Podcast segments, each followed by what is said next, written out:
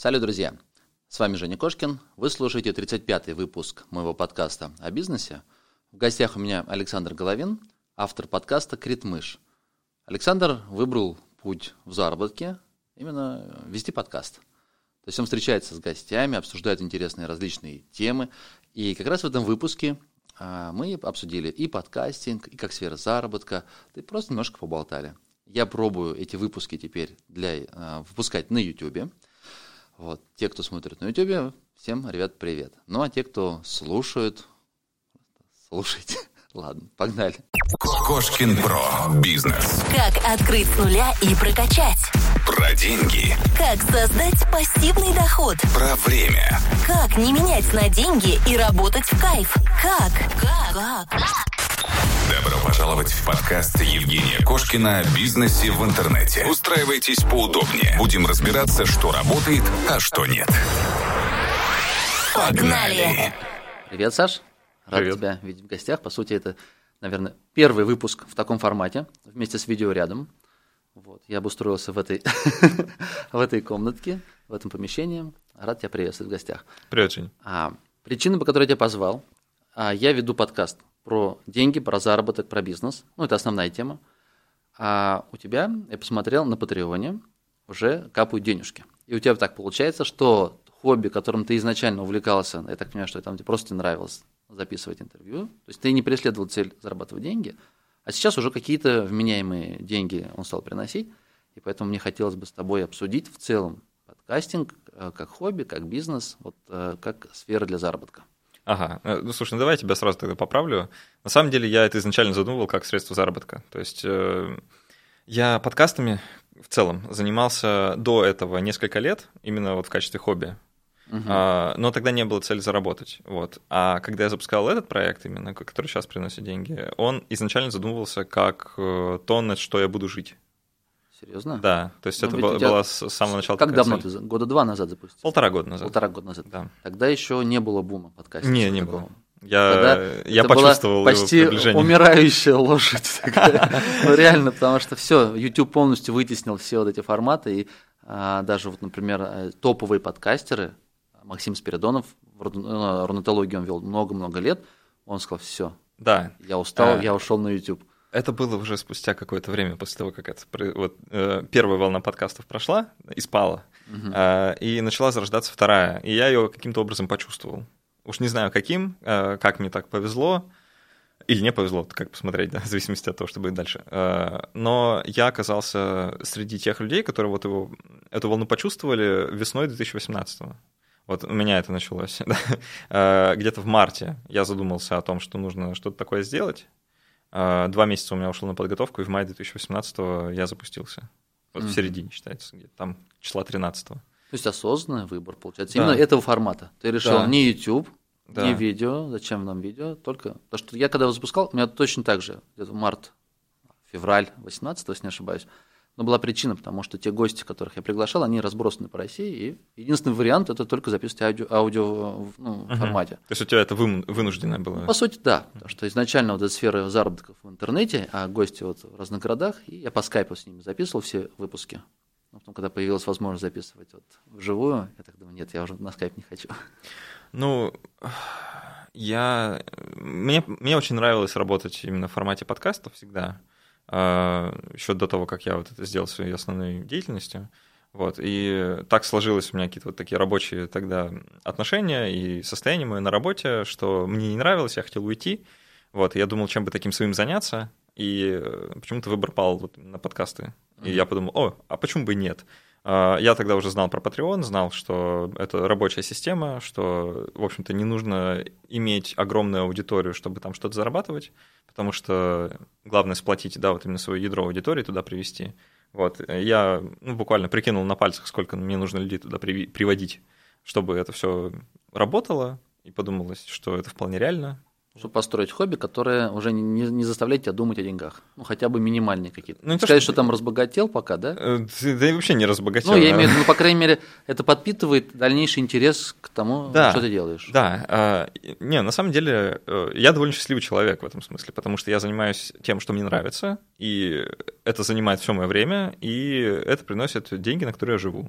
А, нет, я не, не могу там какие-то дорогие покупки делать, э, не накопив на это предварительно что, э, какую-то сумму, и, там, чтобы в отпуск съездить. Это тоже, там, допустим, какая-то проблема, да? То есть, ну, я не шикую, прямо скажем, но а, это даже, наверное, не средняя зарплата по Питеру. Но, тем не менее... Ну, это... По России средняя. Ну, по России я, это выше, чем средняя. Я да. видел, а, сегодня только смотрел, у тебя 40, там, 1-42 тысячи рублей с Патреона. А, слушай, ну в рубли всегда сложно переводить, потому что курс доллара он такой плавучий. Ну, не важно, да, ну, я имею в виду 40 тысяч рублей. Средняя зарплата проще, проще в долларах сказать. Э, Еще какие-то, а, наверное, спонсорские, иногда нет-нет.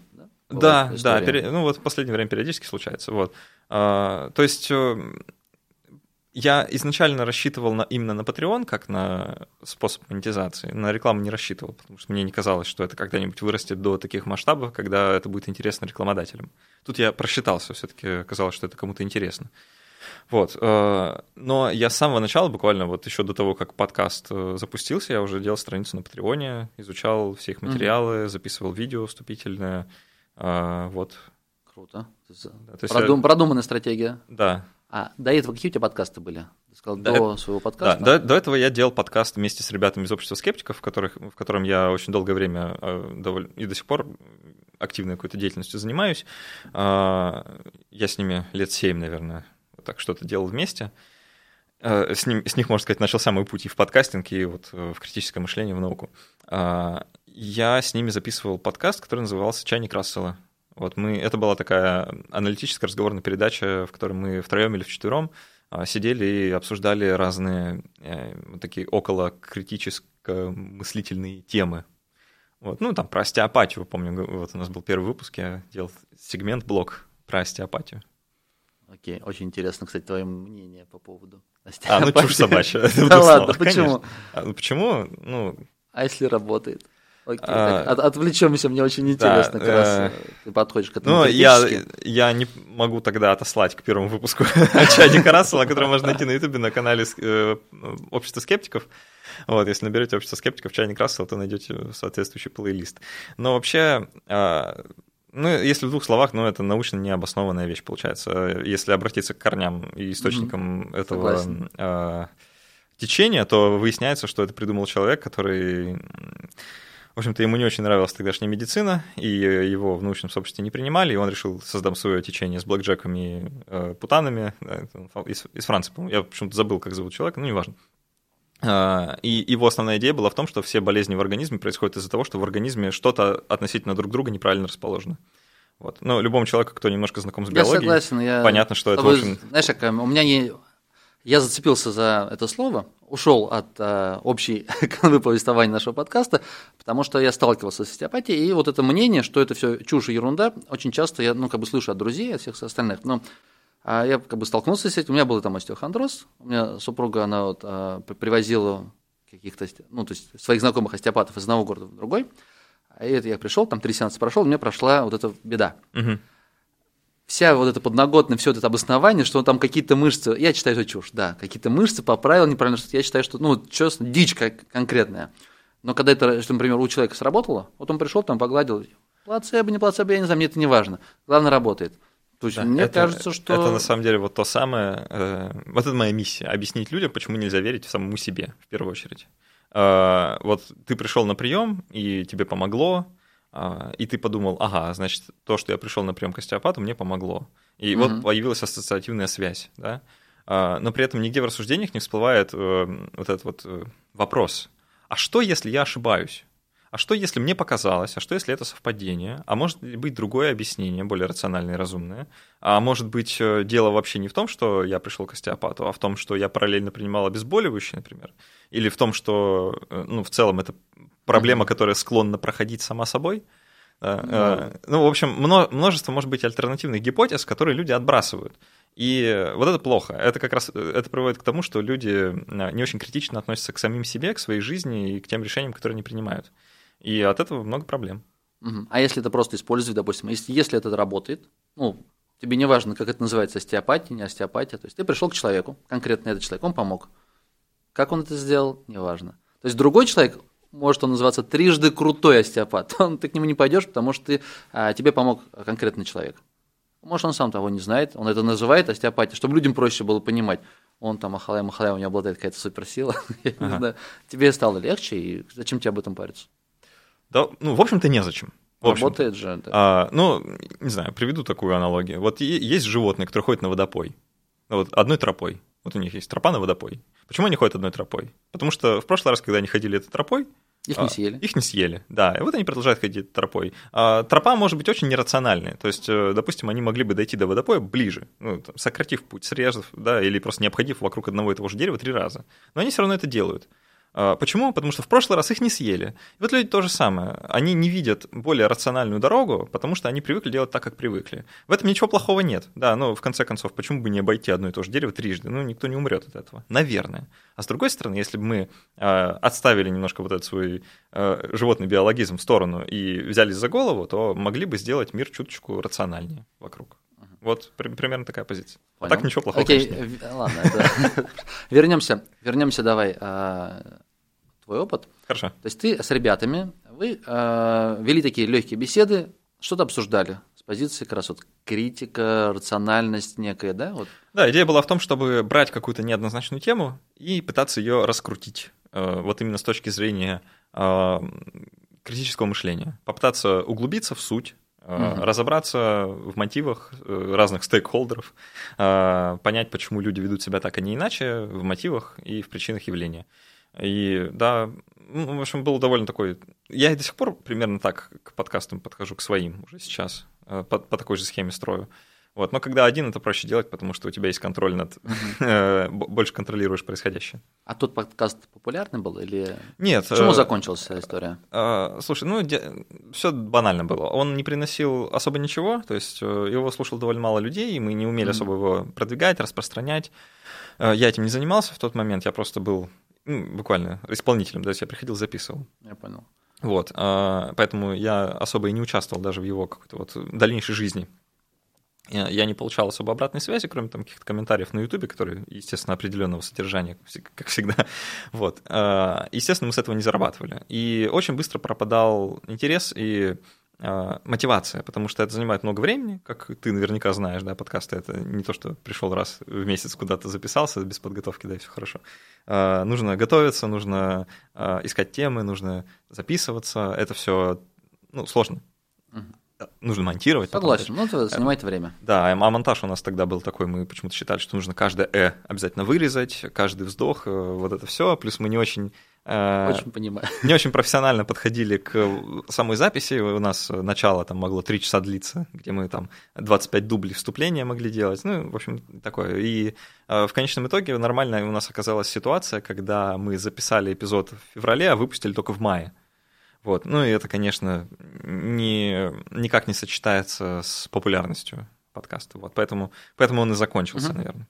Ага, окей. И ты э, э, сразу же решил заняться подкастом, свой подкаст? Мне просто Не, не, интересно, это ты какое-то- какое-то выбрал время такую произошло. нишу, но вот честно, нужно быть, э, должны быть какие-то основания быть, что это будет популярно. То есть вот были ли, может быть, на Западе какие-то подобные проекты? Но я не могу понять, что раз вот ты выбираешь не очень популярную сферу, люди не очень любят науку, ну, Да. в большей своей массе, а тут еще критическое мышление, то есть что-то думать. Я посмотрел список гостей, и, если честно, я точно знаю, что количество слушателей у него небольшое. Он не для всех, не для широких масс. Конечно. Но он для думающей аудитории и для очень лояльной, и она тебя будет поддерживать, эта аудитория. Это очень круто.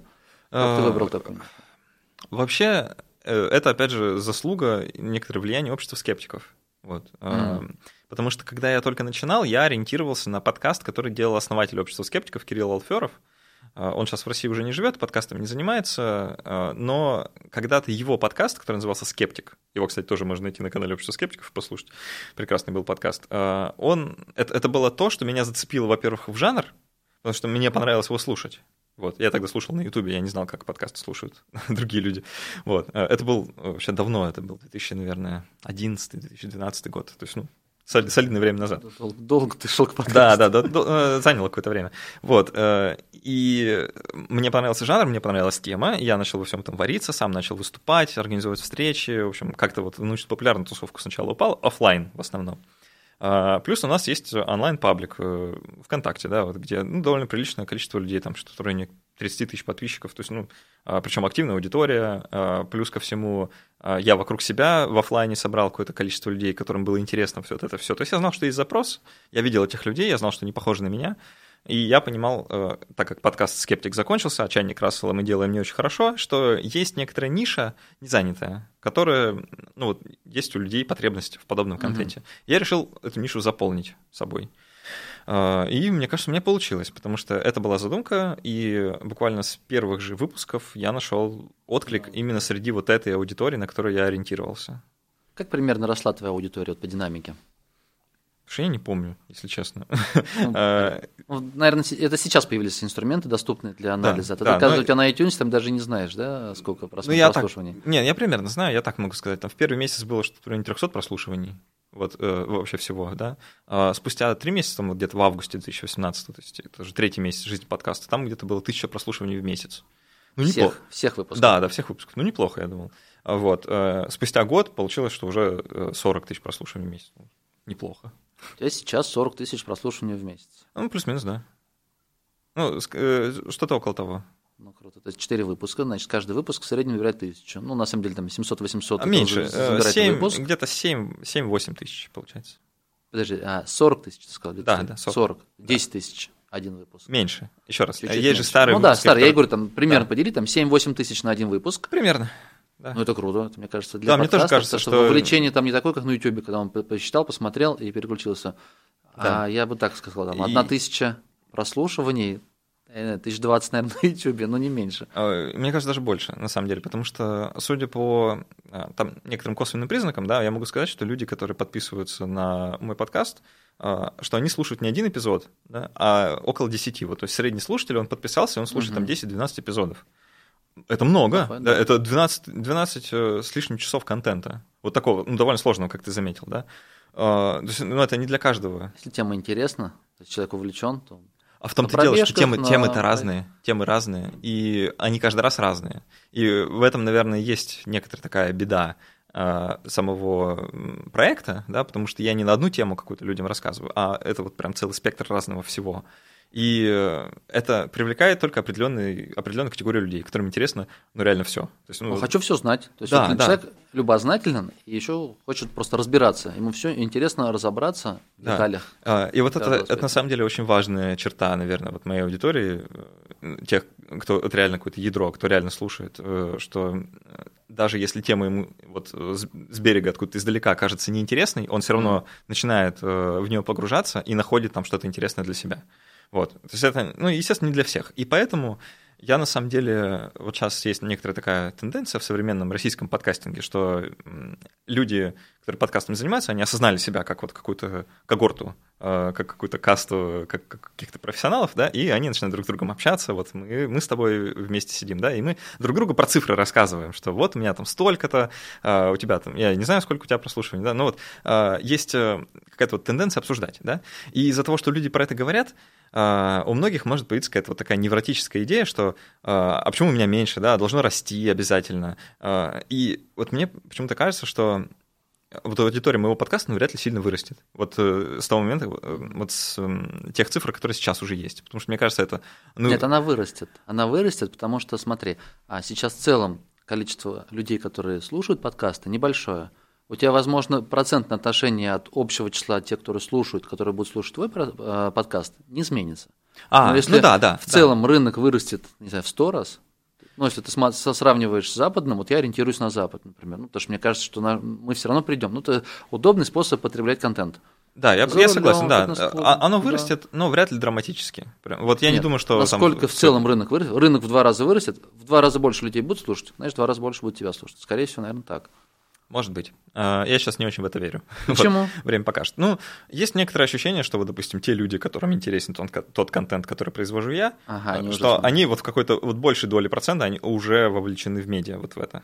А, что ну, Может. увеличение общей, общей доли людей, которые слушают подкасты, там еще в 3-4 раза, оно не сильно скажется именно вот на этой категории. Я понял. Потому что они, они уже, уже умные, они уже да. знают, как этот контент использовать. Да. То есть, э, ну, Нельзя сказать, что это плюс-минус все, что я собрал всех, но э, я думаю, какое-то значительное количество. И в целом у меня нет даже задачи, э, правда, не стоит там, э, чтобы подкаст собирал сильно больше. потому что я нахожусь вот в такой очень хорошей позиции, когда я могу себе позволить не обращать внимания особо активно на цифры. Э, Да, это важно для рекламодателей, да, но мне рекламодатель только во вторую сторону, во вторую эм, очередь интересно. Я в первую очередь ориентируюсь э, на подписчиков на Патреоне, да. А а для, для этого, для того, чтобы туда людей приводить, огромные охваты не обязательно. Главное просто достучаться именно вот до э, тех э, 200-300 человек, которые готовы за это платить и которым это настолько интересно. Ну, ты помнишь, у меня все-таки подкаст про деньги, про цифры. Да, я поэтому А, в эту я- сторону. То есть интересно пос- поговорить и про саму сферу, и раскрыть для потенциальных, может быть, подкастеров. Ребята слушают, и у них всегда каждый выпуск я стараюсь сделать разные направления. Чей-то опыт. У тебя есть опыт построить доход, в принципе, неплохой. И, насколько я понимаю, вот я сам прошел путь, получается, от первых выпусков. вот Сейчас уже какое-то оборудование дорогое, но ты точно так же делал, с простым оборудованием. То есть точка входа, она простая. О, слушай, вот да, Начать э, писать подкаст, вот у меня, проще, чем YouTube. у меня точка входа была э, уникальная немножко, потому что я в то время, у меня был доступ в радиостудию университета ИТМО. Вот, я, я по сути, записывался на оборудование, э, ну, примерно на том, на котором мы сейчас пишемся, только, ну, там были тоже шуры, вот, э, в которой мы говорим, только вместо пульта, э, вот, который подкастерский у тебя, там был радийный пульт, который там миллион рублей стоит, вообще там какая-то дикая безумная техника, вот, и у меня был до- доступ туда, Мгм. вот, и я просто приходил, записывался там, то есть я начинал как раз вот с такого, а потом уже перешел на, Простенький. на Ну простенький. и оно, мне кажется, особо сильно аудитория никак не сказалась. Аудитория Не, не сказала, конечно, нет. фу, теперь у тебя там О, качество вообще нет. хуже». Самое Нет, забавное, самое забавное, что так как я э, вот это первые где-то 10 эпизодов я записывал вот так да, на профессиональное радийное оборудование. И я не умел с ним работать вообще. У меня не было опыта, я никогда ничего такого не делал, вот на профессиональном, тем более, оборудовании. Я не знал, как с ним обращаться, как там вот это все настраивать, крутить. Я ничего этого не умел. А монтировать тоже не умел. Все учился по ходу. И получилось забавно, что у меня качество, когда я записывался на дорогом оборудовании, было хуже, чем качество, которое я получил, когда перешел на очень дешевые динамические микрофоны, которые я в руках держал. Потому что я уже умел с ними работать, я знал, на что способна техника, я сам ее выбрал, я при- приноровился немного монтировать. Прекрасно понимаю. Видишь, получилось забавно, Точно- что- Точно такой же путь. Всё Да, что, что чем дешевле, тем э, Было дешевый, простой микрофон, там Да. за 5000 рублей, и все было Да. хорошо. Как только подключил... а, Проблемы, проблемы начались сразу. Да. Вот я сейчас как раз тоже перешел на э, э, конденсаторные микрофоны. И- Вынужденная была, да, причина. И тоже проблемы, проблемы, проблемы. Я понял. Ну, ты сам считаешь, как вот у тебя в твоем сообществе, я так понимаю, сообщество подкастеров вокруг тебя уже некое формируется. Ну, Э, то, что вокруг меня. Ну, ты открыл студию для записи. Да, ну, Э, оно Было скорее у тебя не в гостях вокруг, там а- 5-10 человек, там точно уже, которые подкасты пишут. Ну, оно скорее не вокруг формируется, а где-то вот рядом. Просто я, я так немножко участвую в его Ребята, которые начинают, то есть насколько простой вход? Ну, сейчас проще. Часто уже эм, вот в чем преимущество тех, кто начинает сейчас, против тех, кто начинал там два, два полтора года назад. Э, Есть люди, к которым можно обратиться за помощью. Тогда не было, да, тогда можно было только вот к западным коллегам обратиться, посмотреть какие-то статьи, если ты английского не знаешь, то все, тебе дорога закрыта. Вот. А сейчас появилось огромное количество людей, э, которые там, на очень лайтовых, лояльных условиях э, буквально за бесплатно тебе готовы рассказать, э, что да как делать. Вот. И гайды они пишут, и я в том числе, и статьи они э, пишут, и э, интервью разные раздают, э, про свой опыт рассказывают. В общем, бери, используй. Вот. И сейчас гораздо проще начать именно потому, что есть на что опереться. Да. Как ты считаешь, сколько времени уйдет, а, на, если начать новый подкаст и вот выйти на какую-то ну, планочку в аудитории, в доходе? Ну, Это зависит от того, какая планочка. А, Нет, ну мы сейчас говорим хотя бы вот, чтобы не думать о работе по найму. А. Ну, давай я расскажу, как у меня это было. Давай. А, потому что про, про других я не знаю, другие проекты сложно оценивать, как, как там, что с монетизацией. Но вот у меня было так. Я себе поставил цель. У меня были некоторые накопления, на которые я жил. Да, и я ушел с работы, вот, получается, я начал подкаст в мае, я ушел с работы в августе. Я, я уже был безработный, получается, вот с начала осени прошлого года. И э, у меня не было постоянного источника дохода, я жил на эм, сбережения и нарабатывал аудиторию на Патреоне. Я себе поставил такой дедлайн. Если к Новому году, то есть вот к новому 2019, я с Патреона буду получать 15 тысяч рублей, то я продолжу этим заниматься. Если нет, я пойду искать работу. Вот. Получилось, что к Новому году я с Патреона получал 12. Я подумал, ну, нормально, хватит. Нормально. Я продолжил этим заниматься. Вот. э, Ну, я просто постепенно э, понял, ну, как некоторые тактики, как на Патреоне можно что-то делать. Вот, начал их применять, и э, вроде ничего, оно росло довольно, и до сих пор растет какими-то весьма э, хорошими темпами, вот, э, что, в принципе, я уже не думаю о том, чтобы это бросить и пойти работать по найму, а думаю о том, чтобы делать дальше еще такого вот в сфере подкастинга. А расскажите, как зарабатывать на Патреоне? Вот какая аудитория ходит на Patreon, ну, потому что мы начнем с того, что он англоязычный сервис. Да. То есть это уже барьер такой большой. Да, это правда. Ну, что сказать.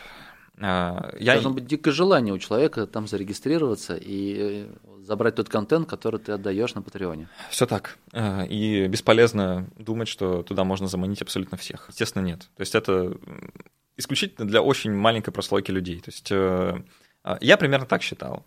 А, по опыту разных небольших YouTube-каналов, у которых там аудитория в районе 30 тысяч подписчиков. Ну, это мелочь, да, а, по меркам YouTube-канала это вообще ни о чем. А, рекламодателю это неинтересно. Скажем, ну, какой-нибудь летсплейщик. Да, вот он делает летсплей по какой-то отдельной игре. Вот у него там 20-30 тысяч подписчиков. У него есть Patreon. И на Патреоне у него там 70-100 человек, которые ему неплохую сумму денег заносят.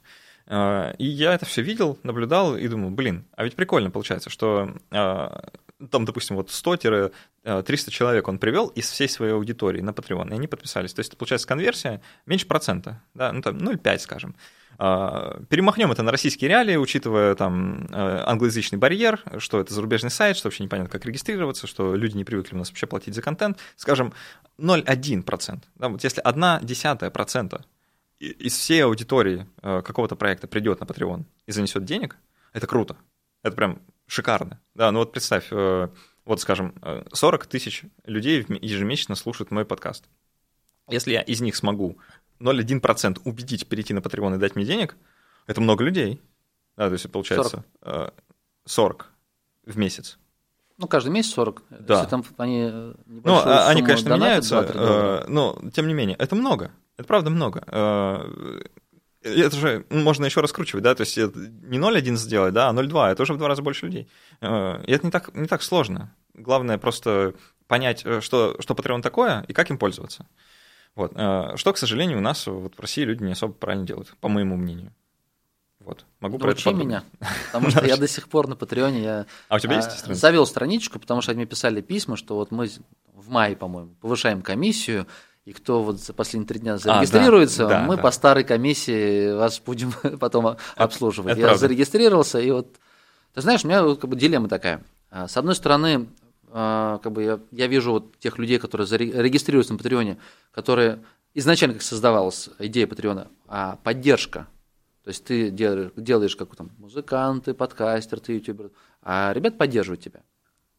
Ну, вот, это э, мотивация именно, поддержать. Ну, ну вот слово поддержка, мне кажется, донат, здесь, да? здесь плохо работает, на самом а деле. Ты им вроде контент даешь. И получается, чтобы не попасть в ловушку, что они платят не поддержку, что ты такой молодец, а что они тебя ждут контент супер какой-то секретный. Uh-huh. И я думаю, блин, я, получается, на себе такой вешаю на шею этот, э, веревочку, с которой. Ну, это обязанность. Обязанность. Конечно, это а работа. Мне не хочется вот себя связывать. Вот что. Ну, вот я, это останавливает. Ага. Не то, что не хочется. Если я найду какую-то идею, Допустим, вот э, ты весь выпуск монтируешь, например, полтора часа, из него часовой выпуск ты отдал.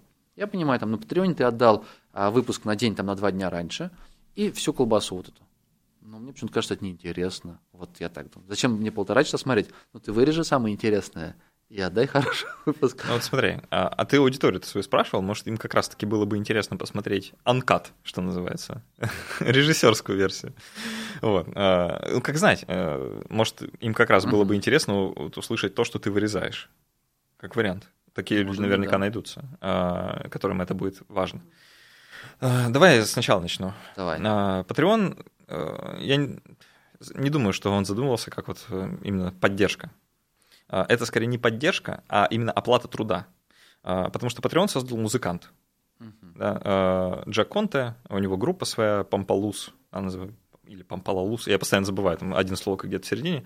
Daft Punk они играют, э, довольно любопытно, кстати. Очень много новых слов ты вот сейчас Да, да я, для они, для меня, они для меня тоже новые. Ну, в общем, э, у него примерно такая история, что вот он музыкант, и он в небольшой группе, да, он не то чтобы сильно известный музыкант, э, и он к нему как-то на вечеринке просто на какой-то вечеринке подходит человек, что они там выпивали, и он спрашивает, а ты кем работаешь? Он говорит, я музыкант. Вот. И человек мгновенно трезвеет, просто который с ним разговаривает, э, меняется в лице, он грустный становится, кладет руку ему на плечо и говорит, I hope you will make it someday. Надеюсь, что у тебя когда-нибудь получится. И ты такой, в смысле, что это такое было, да? То есть мы почему-то считаем вот так вот э, во всем мире, что музыкант, он должен быть всемирно известен, иначе он неуспешный.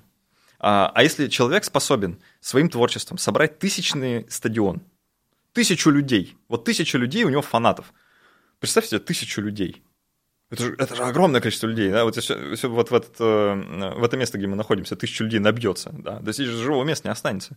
Тысяча человек, это очень много. И что, это получается недостойно того, чтобы получать деньги? Вот такая была, такая была история, да, и такая была э, позиция, что это много, тысяча людей – это много. И если эту тысячу людей убедить день, э, давать хотя бы по одному доллару, то уже тысяча долларов – это очень много. И это достойная оплата труда. То есть Patreon – это именно способ получить оплату за свой труд. И э, без посредника. То есть вот есть создатель и есть потребитель. И вместо того, чтобы создателю идти к каким-то лейблам, ну, допустим, музыка, да, записываться там где-то, как-то это распространять, потом отдавать это куда-то в магазины, платить, короче, всем вот этим вот людям посередине, которые мешают по большей части и берут mm-hmm. очень много себе, да, мешают потребителю получить, мешают создателю распространять. Вот убрать их всех, убрать и поставить туда просто сервис, который за, в общем-то, небольшую комиссию, Э, просто чтобы самому как существовать развиваться, да, он э, поможет вот эту связь наладить.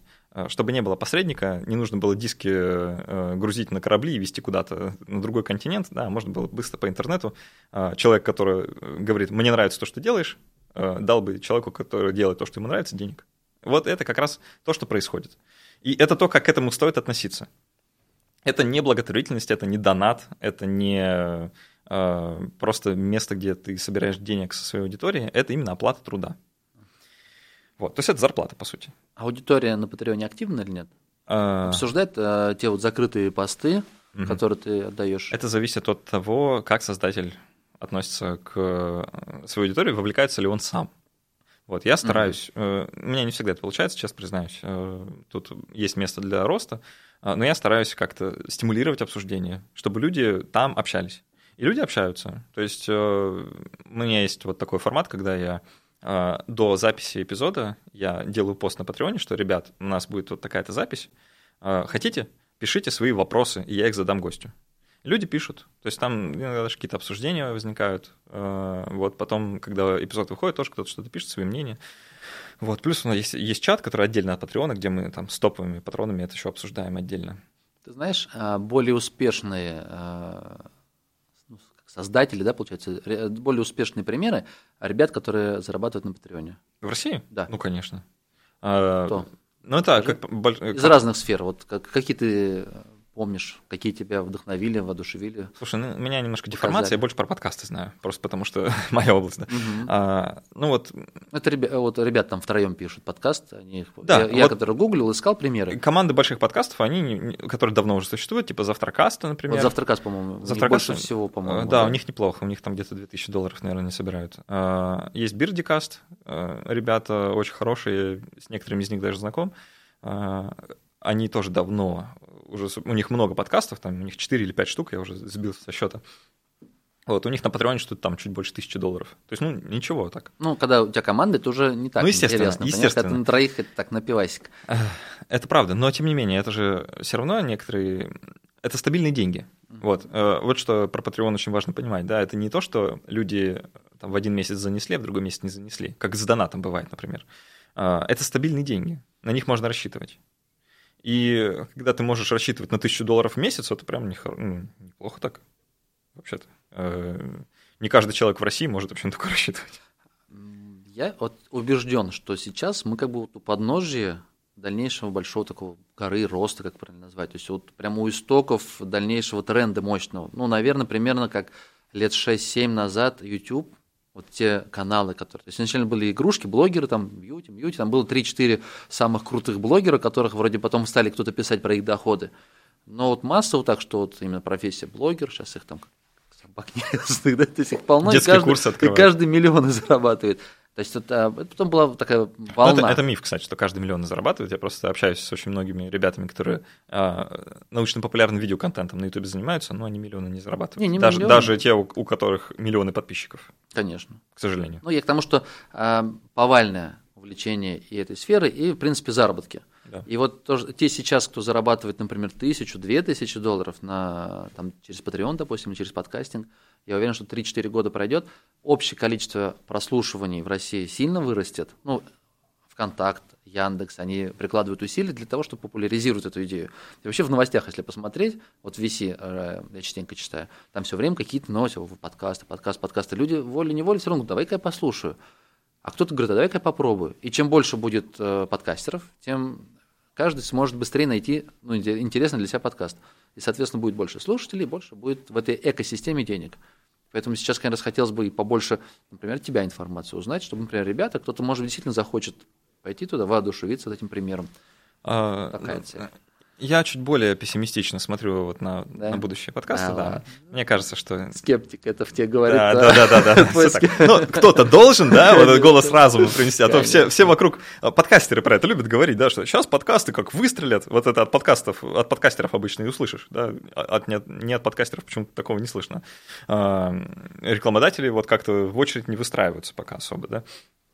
А, вообще, может быть, может так случиться, наверное, может. Я не думаю, что это выстрелит как YouTube в России, вряд ли.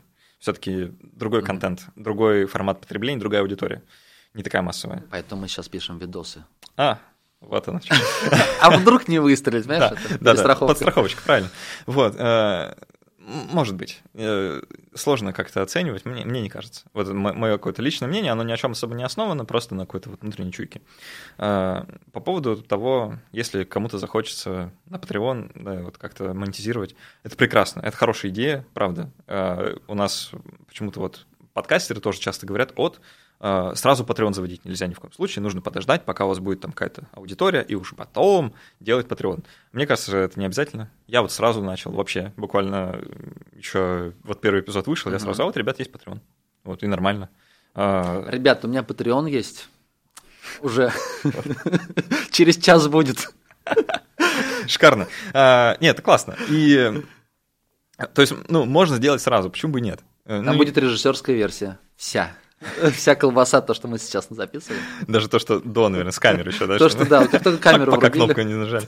Вот. Э, ну, прикольно, правда, прикольно. И э, можно делать сразу. И особо беды не будет. Никто не, не придет и не скажет, а что, еще аудиторию не набрал, уже на Patreon деньги просишь, да? А, если сделать по-другому и сначала набрать аудиторию, а потом начать на Патреоне что-то делать, то придут те же самые люди и скажут, что это, все время бесплатно делать, теперь денег просишь. Угу. Ну, то же самое получается. Какая разница? А, а если не видно разницы, можно заводить сразу, мне кажется. Вот. Тем более а, будет время понять, что работает, а что не работает, и когда придет действительно э, какая-то медийная слава э, и аудитория побольше, у тебя уже будет понимание, как на Патреоне работать. Потому что это тоже навык. Вот, поэтому стоит, если действительно на Patreon идти, во-первых, э, задать себе вопрос, а, почему именно Patreon, да? А, потому что сейчас появляется большое количество аналогов а, и зарубежных, и российских. Вот, э, так, к слову, о барьере, потому что Patreon, судя по всему, не собирается русифицировать сайт, хотя я им периодически в техподдержку пишу, что, ну, или там в вопросах, uh-huh. которые им проводят, пишу, что это нужно сделать. Вот, но пока не возымело это эффекта. А, есть российские, я не помню, как они называются, потому что ну, меня, меня туда иногда зовут, вот, а я иногда отказываюсь. вот. А, и, кстати, а, мы это записываем сейчас 12, 14 ноября уже, по-моему, вчера была презентация ВКонтакте нового всякого разного, и они, они собираются сделать сервис, который называется ФК Донат, который, собственно, будет аналог Патреона прямо на сайте ВКонтакте. Поэтому, а, ну, как неплохая альтернатива. Вот. Но это, естественно, если а, Patreon — это некоторый барьер для людей, которые не знают английского, то ВКонтакте — это некоторый барьер для людей, которые не любят ВКонтакте. Вот. Надо везде заводить. ну, вот везде это вариант, с одной стороны. А с другой стороны, а как ты про это рассказывать будешь? Это же такая диверсификация получается. Да? Представь, я бы, э, у меня был бы Patreon, у меня был бы вот еще там два сервиса, которые российские аналоги, еще ВКонтакте я заведу, еще какой-нибудь сделаю. Да? Я буду в каждом выпуске рассказывать, ребят, подписывайтесь на меня на Патреоне, mm-hmm. донатите ВКонтакте, делайте вот там, делайте вот там, делайте вот там. И мне что, вот в эти пять мест еще отдельно что-то на них работать? Ну, это же... Как ты думаешь, Patreon, вот те люди, которые подписываются на тебя в Патреоне, они уже знают этот сервис? Или они от тебя узнают, что теперь поддержать тебя можно через Patreon? А, это два разных вопроса. Смотри, а, люди, которые приходят поддержать меня на Patreon, узнают о том, что меня можно поддержать на Патреоне через меня. Никто mm-hmm. другой им об этом не расскажет.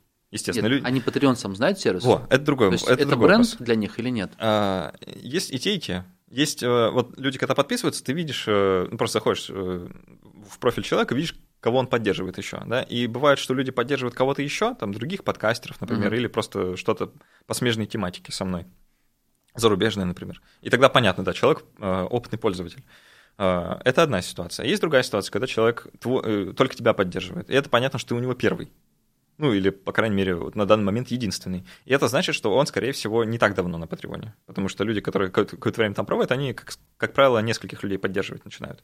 Я вот, например, пяти или шести разным проектам там денег заношу. Мгм. Просто потому что они мне нравятся, и я считаю, что это важно поддерживать. Ну, или как-то участвовать э, в создании. Вот, поэтому по-разному бывает. У меня вопрос возник, потому что, а, смотри, не очень сложно на обычном сайте, на WordPress. а, Там, я не помню, либо плагин, либо тему. Есть специальные темы для подобных, для онлайн-образования не изначально, когда ты контент можешь закрыть. Да, да. Это делается там буквально там, за полчаса, за час, ты можешь себя настроить. И потом публиковать на свой блог контент, который ты закрываешь, и там правила, например. Хочешь читать контент, например, там заноси доллар. Опять же, через какой-то сервис э, сделать подписку. Мгм. Вот. И, собственно говоря, вопрос, когда каким путем лучше пойти? Ну, если в сознании слушателей а, Patreon, он уже некий бренд, и люди думают, ага, ну, Patreon, понятно, человек, он ничего не зарабатывает, или просто хочет, чтобы его поддержали, он какой-то дополнительный контент даст. То есть уже когда ты называешь слово Patreon, уже понятно, о чем идет речь. А когда ты говоришь, идите ко мне на сайт, там где-то карточку кредитную там, вводите, это немножко может оттолкнуть. Но с другой стороны, ты полностью контролируешь весь процесс. Смотри, Надо может появиться какая-то какая иллюзия, что вот когда делаешь сам на сайте, например, что будет дешевле. Да? А, а может оказаться, что ровно наоборот. А, Потому что м, там комиссии за банковские переводы никто не отменял, да? а беду с налоговой никто не отменял, а какие-то еще там вещи, которые э, вообще вообразить даже сложно, что они всплывут, а они всплывут, какие-то Конечно. проблемы, да, естественно. А, Сложно даже представить. И ты один. Э, Ни техподдержки, ничего. А человек, э, допустим, у него на, на карте нету денег, да? Один раз пинганулась карта, и все, и слетела. И что ты с этим будешь делать? А у Патреона есть э, целая команда, да, которая этим занимается. Это с одной стороны. С другой стороны, как ты сказал, бренд. Люди знают, что к чему. И очень важно, что есть движуха, что на Патреоне много разных людей, которые что-то делают. И вот эта движуха вокруг Патреона, это очень важно. Потому что если бы там не было людей, Но все-таки там есть, это является брендом. Да, естественно, Несмотря на то, что они не, Это вот не русифицированы. Почему я не иду на разные российские аналоги? Там движухи нет. Они поэтому меня и зовут. А, ну, пи- пишут, да, и, а почему бы не у нас? Мгм. А, а зачем? Я понимаю, что туда люди не придут просто потому, что это не... а, Ну, там ничего не происходит. А где ничего не происходит, туда никто и не идет. Потому что а что туда идти? В в этом, вот, собственно говоря, и вопрос. Потому что Да. сейчас, говорю, ВКонтакт запускать, значит, наверняка еще кто-то запустит. Ну, еще, вот еще. ВКонтакте может что-то зашевелиться, потому что ВКонтакте, у них все-таки ресурсы есть. Они могут туда вбросить очень много денег. Да, ну, очень много ресурсов, команду, опять же, какую-то выделить. У них может что-то и получится. Но я вряд ли этим буду пользоваться. Вот так ну, сразу говорю. Просто потому что я уже закоммитил, да, вот у меня уже Patreon, я уже знаю, каким пользоваться, мне комфортно, я понимаю, что к чему. Э, Учиться новому сложно уже сейчас. И переключаться, тем более, да, и людям как-то переобъяснять. А другой вопрос, что если вот там Patreon в России закроют, да, это станет технически сложно, вот это- там уже придется думать. А, давай я немного вот еще э, чего скажу. У меня есть гайд про Patreon, который я писал э, в начале лета 2019 вот, там, собственно, мой опыт за год как-то просуммирован, и основные мысли по поводу того, что на Patreon делать, чего не делать, изложены. Я могу просто тебе эту ссылку дать, Да, ссылка будет в описании. да, ты ее дашь э, Окей. слушателям. Там подробно. А, да, О, там- твой опыт. Или ты брал пример? Потому что у тебя же есть свой опыт, а еще интересно поспрашивать у других ребят, у кого как Это- что зашло, это потом некоторый аналитику сплав. А, Ну, я не спрашивал прям напрямую у разных создателей из России, просто потому что не знал даже, как спросить, да, почему-то не, не по- не подумал об этом. А, Но там просуммирован некоторый мой опыт э, ну, вообще, э, в смысле, из того, что я знаю о площадке, о том, как там другие люди работают. А, Не обязательно российские, а вообще в целом. И свой собственный опыт э, бытия на, на этой площадке. Ну, там очень интересные кейсы есть. Там прям ребята некоторые прям очень креативненько подходят к контенту. Меня больше всего впечатлила девушка, которая топлес готовит. Без головы, отре- ну, головы, гол- головы не видно. Она топлес готовит, то блинчики, то котлетки, то ну, все время что-то готовит, контент весь вот такой дает. И у нее, не знаю, 5-7 тысяч долларов у нее донатов идет. А, ну, Знаешь, а, а, Есть люди, которым интересен этот контент. да. Она да. с ними разговаривает, она записывает видосы, Она, кстати, не, не, не, не такая, что прям красавица. Это Ну, ну, на- обычная на- девушка. На Патреоне вот- контент 18+, очень хорошо заходит, да, почему-то. Не, ну это уже отдельный. Повод подумать девчатам, что вам всегда Девчатам, э, э, несложно создать какой-то контент. да? Можно и ребятам. как. А, я, я давно говорю, что ASMR порно подкаст это вот знаешь то, что не хватает индустрии на самом деле. Кстати, знаешь, будет интересно, если, а что, девочки готовят, можно и мальчику, да? Конечно. Завтра появится новый канал на Патреоне. Я не думаю, что он будет так же успешно, как... Но попробовать можно. Забавно. Главное свою аудиторию найти. А, можно, кстати, вот женщин за 40, например. Хорошая аудитория. Не, не исследованная. А, Саш, а зачем ты открыл студию вот для подкаста? То есть у тебя есть услуга э, по записи другим, для других. Да. Для чего? Если у тебя все изначально ну, в рамках своего проекта было. А, ну, это, это некоторая такая реакция на то, что происходит вокруг, потому что мне часто стали писать знакомые, друзья, которые говорили, вот я тоже хочу делать подкаст. А, ну, так, движуха началась даже, вот это вся. Люди стали а, думать, где записываться, как записываться, и мне стали писать просто, а можно на твоем оборудовании, где ты записываешься, а как это можно сделать? Мгм. И когда таких предложений, ну, вот, вопросов просто накопилось Здорово. какое-то количество, я задумался, а, наверное, надо что-то такое сделать. Вот. И просто появилась возможность, когда мы с коллегами, вот, Анями из агентства NN Dance, мы начали просто это обсуждать, а, и они сказали, а давай сделаем. Вот, и мы сделали довольно быстро. Вот, буквально за месяц. Мы все открыли. А, Это, с э, с одной стороны, э, реакция на запрос сообщества, да, что вроде бы есть некоторый спрос на такую услугу.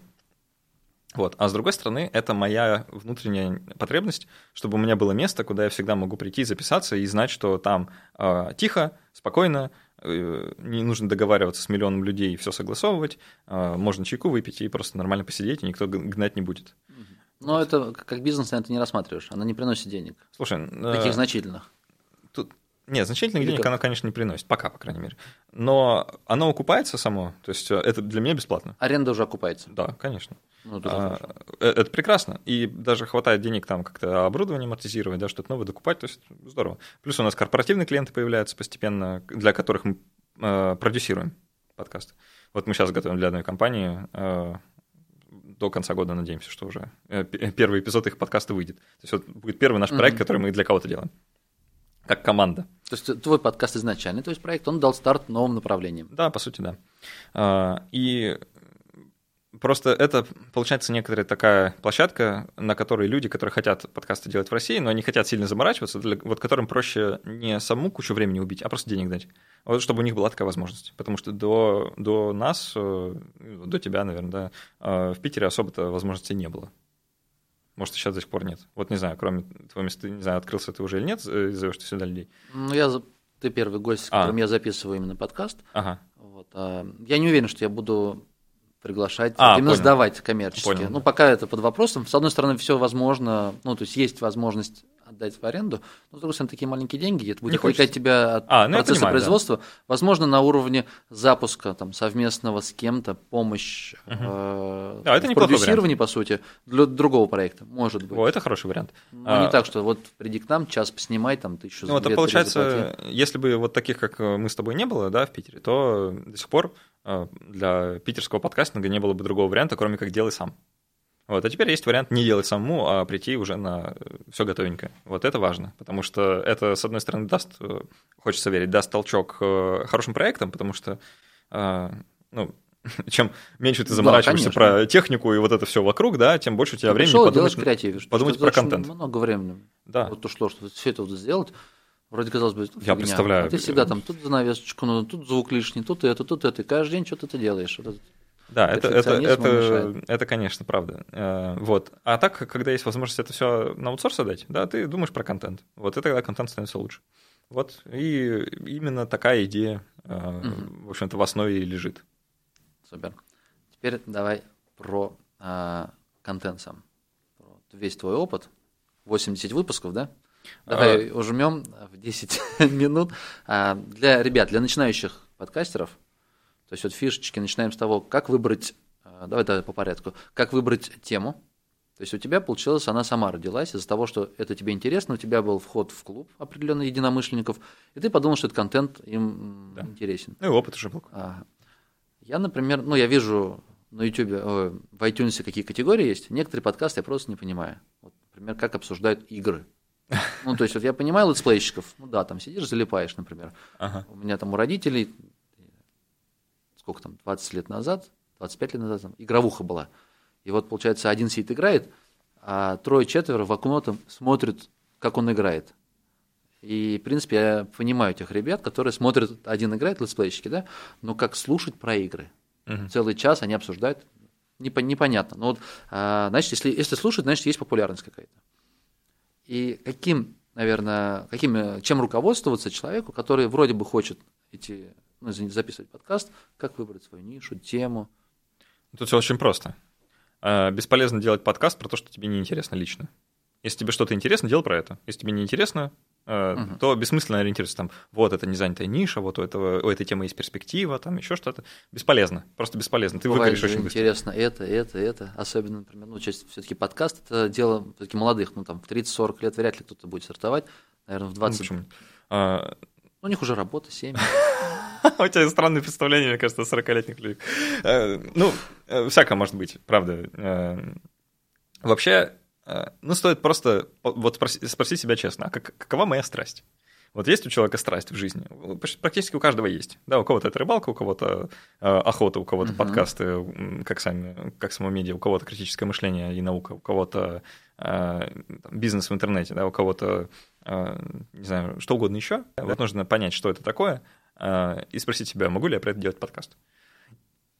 Если ответ Мгм. положительный, то вот про это и стоит делать подкаст. И вообще не То, надо... чем горишь. Да, да, это единственный критерий, мне кажется, на который стоит обращать внимание, потому что думать про то, ой, это будут слушать, не будут слушать, я лучше сделаю вот про там что-нибудь другое, про бьюти-блог, э, аудио бьюти-блог. А сам рыбалку люблю. А сам люблю рыбалку, да, ну не получится, ну просто не получится. Согласен. Потому что тебе неинтересно будет, ты махнешь рукой, э, сквозь пальцы будешь смотреть. Во-первых, не поймешь много всего, многих аспектов, да, и не сможешь привлечь тех людей, которым это нужно, потому что они почувствуют, что ты не понимаешь.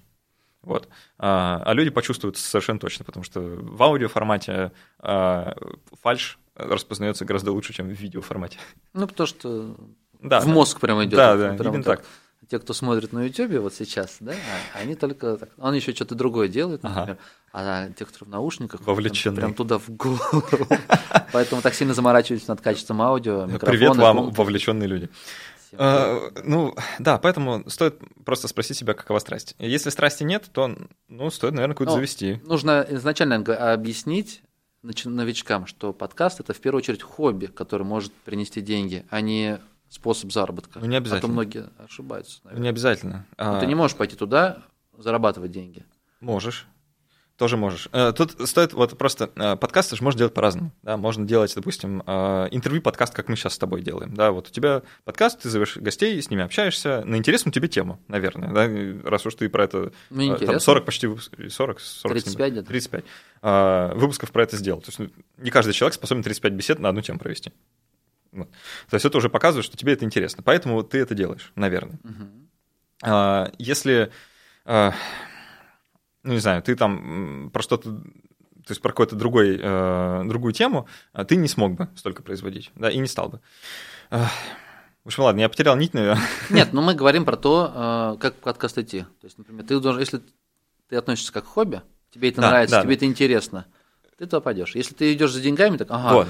ну надо там, Смотри, например, если, если ты хочешь делать э, деньги на самом медиа, и тебе интересно просто подкасты, вот пощупать, как э, тебе, в общем, не важно про что, да, тебе хочется сделать что-то интересное, а, то, может быть, тебе подойдет роль не ведущего, который вот с кем-то общается в формате интервью, а может быть, ты хочешь быть продюсером подкастов, может, ты хочешь просто собрать команду людей, которые не обязательно даже в формате интервью, а может, как-нибудь нарративненько, с саунд-дизайном каким-нибудь, что-то прикольное сделают. Вот какой-то проект, Мгм. который вот начинается и вот заканчивается, да, там про какое-нибудь событие, исторический какой-нибудь такой нарративный подкаст, да, или какое-нибудь журналистское Нет, ну, я, расследование. я понял. Вокруг, нет, вокруг э, именно экосистемы подкастов Да, очень да. много сфер, где заработать деньги. Да. Начиная от э, публикации, которая мне отнимает много времени, обработкой, вот э, что там еще, сдать в аренду помещение. Ну, это все этапы бизнеса, которые можно ну, к ним подойти как к бизнесу, а не как хобби, если ты вдруг хочешь зарабатывать. Да. А, И потом, когда вот, если это покажется то, что тебе интересно делать, допустим, вот такой какой-то проектную работу, да, то можно просто взять этот проект, принести куда-нибудь, какому-нибудь бизнесу, какой-нибудь компании и сказать, ребята,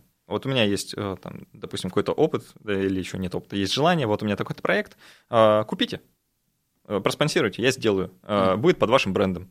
Сейчас, и рассказать всю вот эту, э, протолкнуть идею, что подкасты так развиваются, успевайте, а то сейчас все уже сделают, а вы последние. Сейчас будет взлет. Да, да, сейчас взлет, и вот все им рассказать.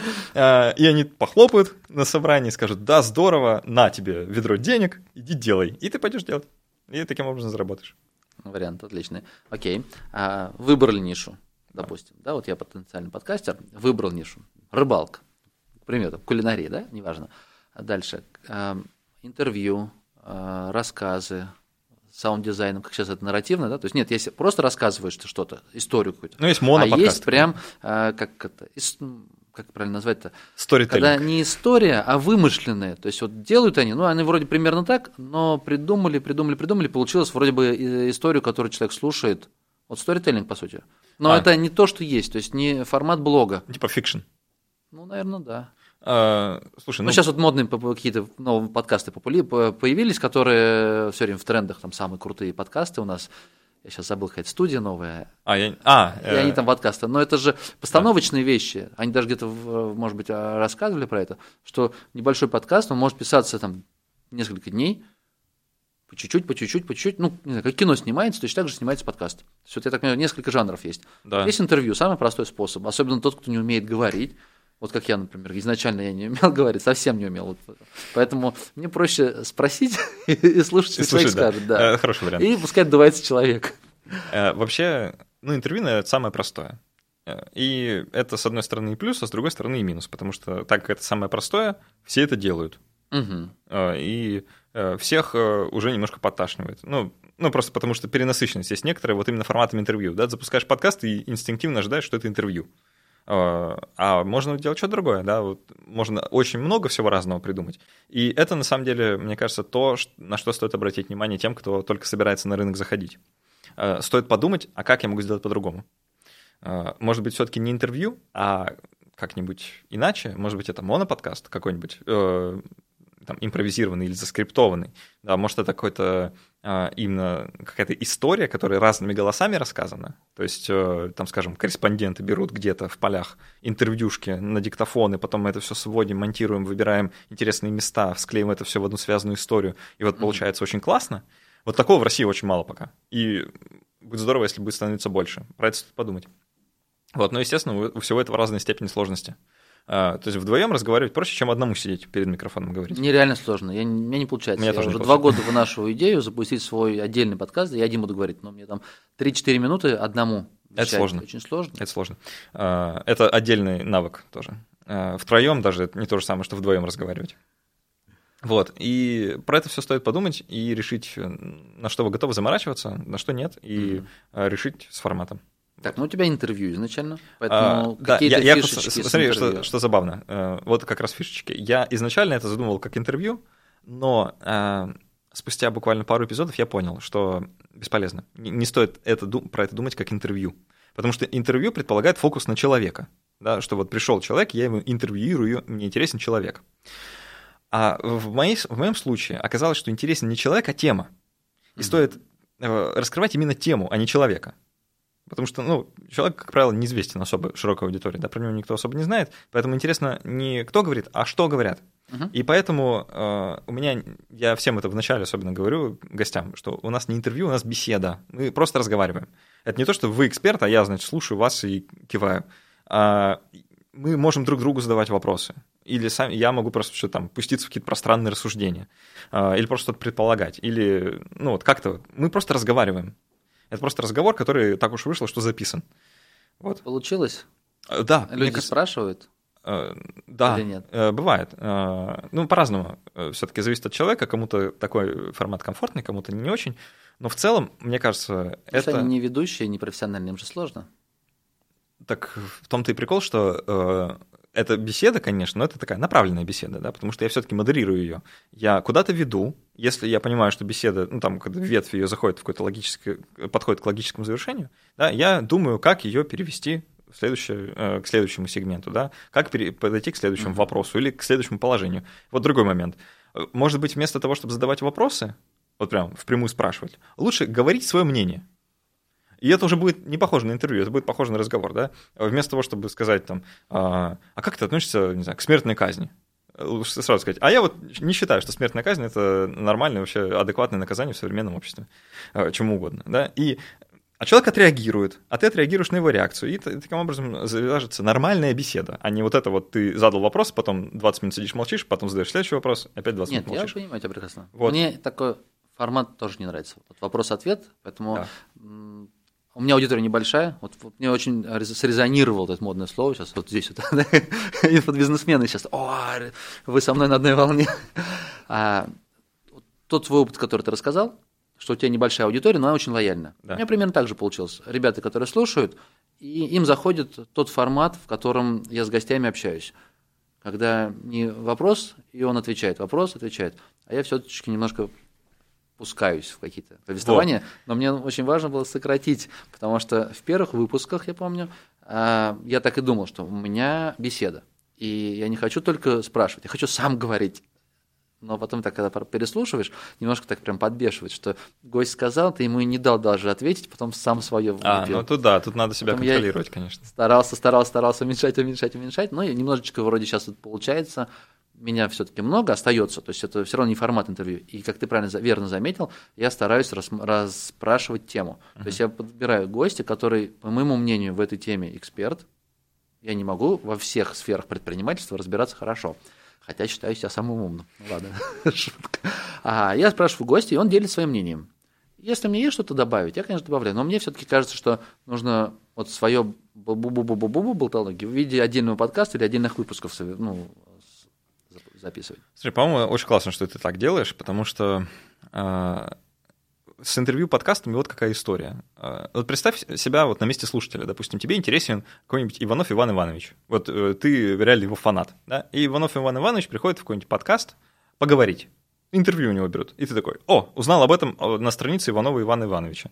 Зашел, э, послушал этот подкаст, э, узнал что-то новое про Иванова, и такой, ок, здорово. И все. И забыл про этот подкаст.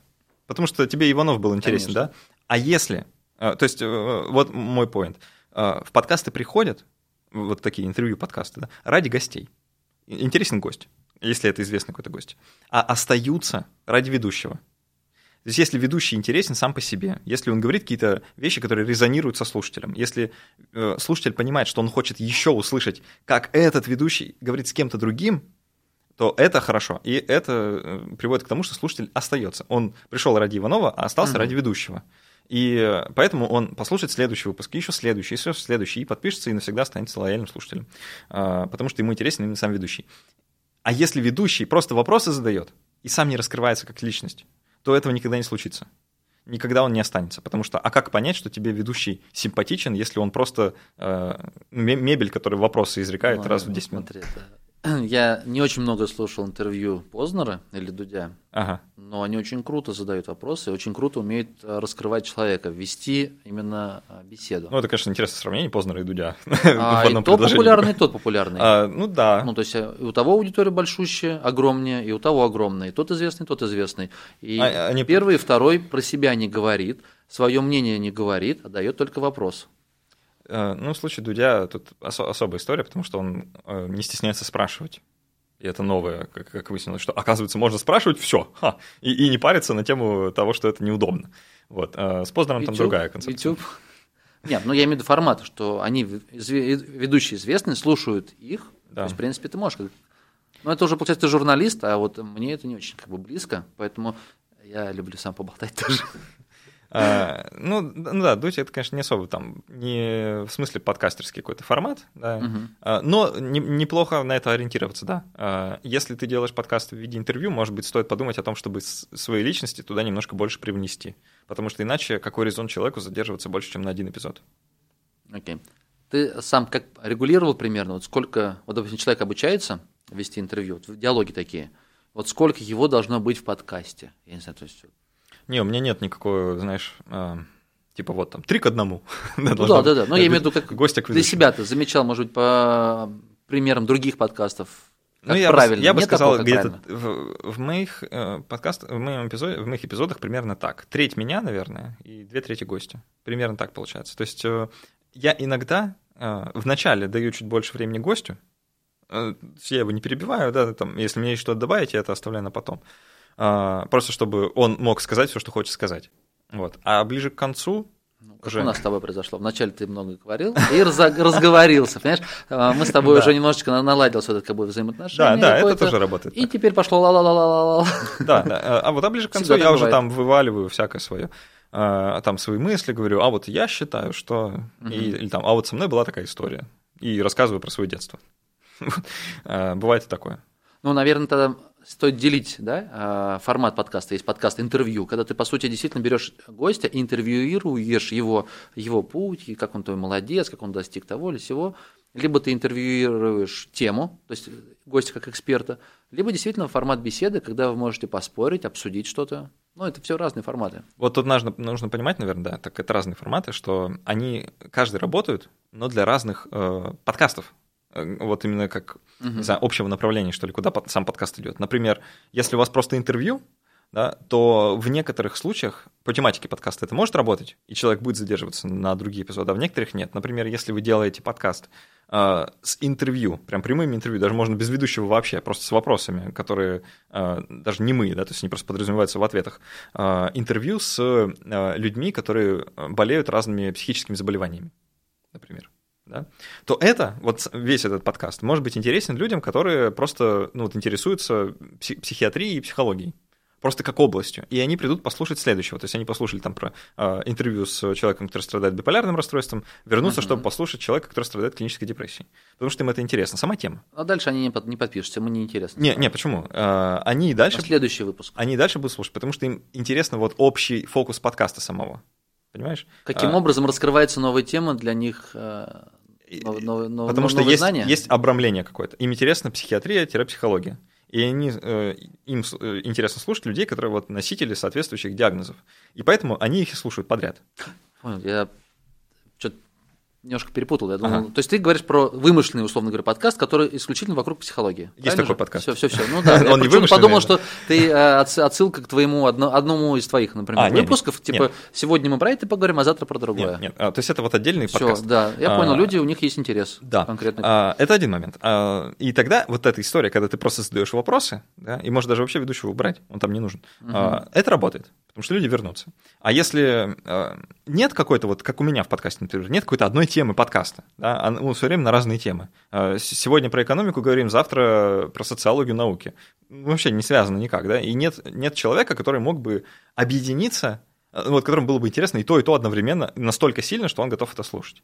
Поэтому есть э, я, э, вот, как ведущий, да, как связующее звено между этими темами, то есть я, по сути, для слушателей проводник в эти темы. И, ну, мне кажется, что я вот этой цели достигаю как раз, что э, люди приходят слушать, потому что им интересна какая-то тема или гость, uh-huh. да? ну, как правило, тема. Они цепляются за мою манеру ее раскрывать, э, она им подходит, она им симпатична, и они возвращаются еще за другой темой, которая, возможно, их не так волнует, не так интересно, но они хотят услышать мое мнение по этому поводу или послушать, как я ее разверну, как я про нее буду говорить. И вот в моем случае это рабочий вариант. Вот, то есть потому, потому что у самого подкаста нет какого-то одного фокуса. А вот если подкаст тематический, то можно, наверное, по-другому. Ну, у меня тематический получается. Да. Я беру тему.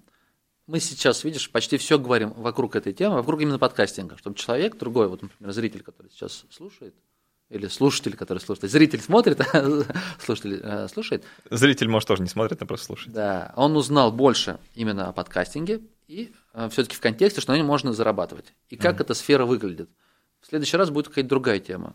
Как на ней, например, тоже можно зарабатывать. Причем а, заработок именно, знаешь, как бы такое, ну, условно говоря, хобби, которое приносит деньги. Наверное, вот примерно такой формат. То есть изначально были, был бизнес только вокруг интернета, только вот, там, сайты, там, ну, в основном только сайты были первые.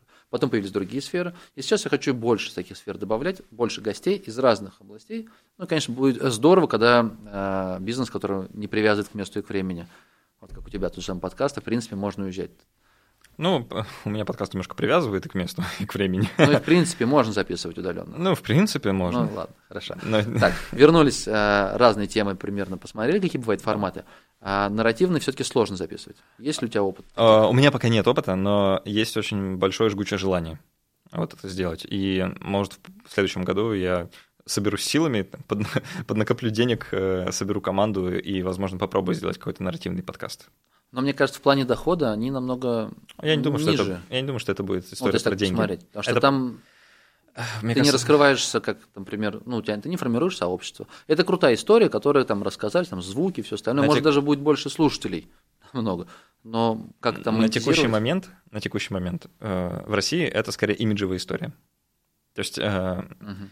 это скорее про то, как э, э, это даже не для слушателей, это для других подкастеров и людей, которые в профессиональном сообществе. Э, Посмотрите, что я сделал. Прикольно? Ага, вот так вот. Да, это для них, по сути, э, что, ребята, давайте двигать формат дальше, да, и вот что мы сделали. А, Вот, например, а, есть как раз ребята из Бердикаста, которых я уже упоминал чуть ранее. А, Некоторые из них, я вот кстати, не знаю, все или нет, а, ну, точно знаю, что некоторые, они э, запустили платформу SoundStream, которая вот в России э, как бы пытается тоже подкастингом заниматься, да, и делать что-то для подкастеров. И они в рамках этой платформы, в рамках самого проекта, они э, продюсируют тоже некоторые подкасты и запускают их вот у себя. И у них недавно вышел э, очень прикольный а, как раз таки проект, нарративный подкаст а, про а, теракт на Дубров- на Дубровке, Нордост. А, И это прям короткий подкаст, там всего 5 эпизодов. Вот, а, про, про теракт, который э, там, он в формате интервью, это, по сути, документальный фильм, только без видеоряда. А, Неплохо сделанный, вот по российским меркам. Да? Есть за что критиковать, можно было бы сделать лучше, но ребята потратили время, усилия, э, ну, как-то вот все постарались, собрали героев, э, сделали интервью в достойном качестве, э, связали это все в единое повествование, которое интересно слушать. Много нового узнал, опять же. Это прекрасно. И это даже больше, мне кажется, интересно слушать не просто людям, которые вот там любители подкастов, да, а подкастерам, которые хотят делать что-то нарративное, интересное, сложное в России, потому что опыт других людей, которые уже это в России делают, это очень важно. Вот. И поэтому сейчас, если вы собираетесь делать нарративный подкаст, это скорее вот имиджевая история, чтобы вас заметили люди, которые профессионально этим интересуются. Они в первую очередь на это обратят внимание, потому что. Ну, интересно. Но в любом случае, это как ориентиры. Ты смотришь, как кто-то сделал, ты хочешь сделать так же или лучше. То есть Конечно. ты, хоть, по крайней мере, расширяешь кругозор, ты знаешь, что можно делать и так. Да. Потому что, например, некоторые моменты ты для себя открываешь. Я вот, у меня барьер, я на слух очень сложно английскую речь воспринимаю. Мне когда они там... Я вообще даже не могу понять. И мне хочется перенять чужой опыт, но я как бы, к сожалению, не могу, потому что там много форматов. Я знаю интервью. Есть несколько подкастеров, которых я там слушаю и транскри... текст, текст транскрибированный, который я там просматриваю, интересный контент. Но вот эти все нарративные штуки, возможно, еще... Вот есть популярный а, что-то Invisible 99, как так называется? 99% Invisible. Да, да, да. Да, я слушаю. Вот. Вот. Мне кажется, очень интересный подкаст. Он, по крайней мере, супер популярный. А, Он хороший, да, он хороший. Он качественно сделан, и он с с точки него- зрения истории. С него вот собрать какие-то вещи, чтобы потом в подкаст свой Да. внедрить. Но вот в России есть люди, которые этим пытаются заниматься уже. А, И у них даже получается.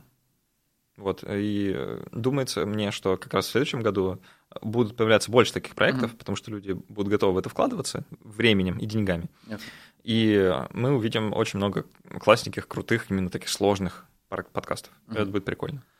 Так, так как у тебя в основном интервью, твой опыт, ну, мы вернемся, вот мы, у нас Да. это канва такая, мы берем а, и ребятам рассказываем, как создать свой подкаст, как а, запустить а, интервью. Как ты договариваешься с гостями, как ты выбираешь гостей, особенно новичку, у которого нет подкаста, как ему пригласить первых гостей? Ну, давай я отвечу сразу на последний вопрос, как пригласить. Нужно написать человеку. Все. другого способа нет. Сказать, у нас такой-то подкаст, хотите прийти в гости? Если у тебя нет выпусков, он же спрашивает, а сколько прослушиваний, насколько он популярный. Тебя часто люди спрашивают, сколько прослушиваний? Но у меня изначально, получается, когда я запускал подкаст, у меня уже была аудитория. Ну, а Ну, серьезно, вот в те- узкой... К тебе гости, Нет, когда приходят. нет, не спрашивают. Ну, конечно, нет. Меня тоже не спрашивают. Ни разу меня не спросили, а какая аудитория? М- Они уже смотрят, там у тебя там 30 выпусков. Да ну, не- понятно. Э, Смотри, э, когда я запускался только, э, первые два эпизода я записывал, по сути, со своими друзьями, поэтому они ко мне пришли, у них вопросов не было, да, они знали, что я что-то нормально делаю, и у них было желание поучаствовать. А третий эпизод э, у меня был с Василием Ключаревым. Э, Не уверен, что ты его знаешь. Это ученый, он нейроэкономист, э, как он себя, наверное, называет, нейрофизиолог, не знаю, в общем, он нейрофиз- нейрофизиолог, который нейроэкономикой занимается. А, Очень известный дядька, он э, на телевидении очень много выступает. Э, Знаешь, есть такая программа на Первом канале или на Втором канале, неважно. Э, «Удивительные люди» называется. Про э, людей там со Знаю. всякими странными Телевизор. способностями. Да, телевизор. А, В общем, он, он там завсегдатый Ну да, эксперт. ага. То есть, ну, известное лицо. А, Плюс я за ним давно следил, именно в академическом смысле, мне были интересны его работы, а, я их читал, там ну, в общем, следил. И я узнал, что он приезжает в Петербург, а, в ИТМО, читать лекцию открытую. А у меня подкаст. Вот. Я про это узнал. И я подумал, а напишу-ка я ему и позову. Я просто зашел на сайт Высшего института экономики, где он работает, нашел его имейл, э, написал ему письмо. Здравствуйте. э, у меня такой-то подкаст. Вот там мы только, только запустились, ну, может, будет интересно поучаствовать. А, Знаю, что вас интересует вот такая-то тема. Хотите про нее поговорим в рамках подкаста. Нужно на это столько-то времени, а, территориально вот здесь. а, Будет ли у вас время? И он мне написал, да, будет, давайте поговорим. Э, И все, и пришел. Э, А, а как? Вот если бы я им не написал, ну, а как было бы еще договориться? Ну, никак. Вот и все. Никаких секретов тут нет, нужно просто писать. Да, ну, кто-то, может, откажет. Ну и что? Ну, напишите другому. А, вот. Никаких, правда, тут ни- никаких тайн. Ну, я-. Первые выпуски с друзьями, у меня примерно так же. Первые выпуски с друзьями, они тебя знают уже. Да, это просто и проще. у тебя уже... А потом, когда ты пишешь другому человеку, ты уже показываешь. Мы Я, я не показывал ничего, меня никто не Нет, спрашивает. ты говоришь, вот есть подкаст там, А, следующий выпуск. Я, я, я, я погугл. ссылок никаких не давал. Я просто, А, так. да, я просто написал, вот мы только начинаем. Подкаст посвящен тому-то, тому-то. Все, и все. На самом деле, люди не спрашивают, потому что им это не, и не надо. А какая разница, сколько там слушателей человек? Люди приходят участвовать не потому, что их э, тысяча людей услышат, а потому что им интересно. Вот если, им- если вы сделаете так, Мгм. чтобы им было интересно, они придут. Если им не интересно, то, ну, другой вопрос. Можно подкупать э, там аудитории. По технической части, сколько времени уходит у тебя на подготовку к выпуску? Сколько времени на обработку и публикацию? А, ну, подготовка это больше всего времени съедает, конечно. Зависит от сложности темы и э, насколько я в нее погружен, насколько я про нее что-то знаю. А, если, там, не знаю, речь о плановой экономике, да, вообще экономических системах, о капитализме, то я про это плохо знаю вообще все, и поэтому на подготовку может уйти там дня два интенсивного чтения и просмотров э, разных роликов, э, лекций, Ты стараешься собрать как можно больше информации на эту тему. Да, причем разносторонний. То есть я пытаюсь ну, а, с разных углов на это Но посмотреть. они же все равно знания будут поверхностные. Ты когда будешь общаться с экспертом, Ну, это, конечно. наверное, будет сильно вскрываться, когда человек глубоко погружен. Если ты с ним дискутируешь, ты же эм, полагаешься на поверхностные знания. Да, но у меня есть некоторый, некоторый опыт такой, знаешь, экспресс-подготовки, что называется, когда а, получается углубиться чуть дальше, чем вот общий уровень. А, ну, я, ну, я сходу начинаю научные статьи гуглить, я читаю научные статьи, как бы хожу по Но это ссылкам. нужно для вопросов тебе, чтобы вопросы правильно Да, да, сформулировать, да. или все-таки свое мнение вот Это э, э, сфор- и для того, и для отдать? другого. То есть мне это нужно, и чтобы самому представлять, Мгм. о чем я говорю, да, потому что если я не буду в этом разбираться, люди это поймут. И такое бывало. А, И чтобы понять, о чем мне человека спрашивать, чтобы понять, какие там есть э, в теме тонкости, сложности, непонятности, интересности, потому что самое интересное, оно всегда самое непонятное, да, это вот то, что до сих пор не выяснено, э, про это интереснее всего беседовать. А чтобы про это узнать, э, я должен про это где-то прочитать или узнать, ну, услышать, вот, поэтому, да, подготовка это очень много времени занимает. А, Это, наверное, основная моя деятельность. Вот я читаю разные. То есть это э, чуть ли не профессиональное требование к тому, что чем я занимаюсь. Я должен быть разносторонним.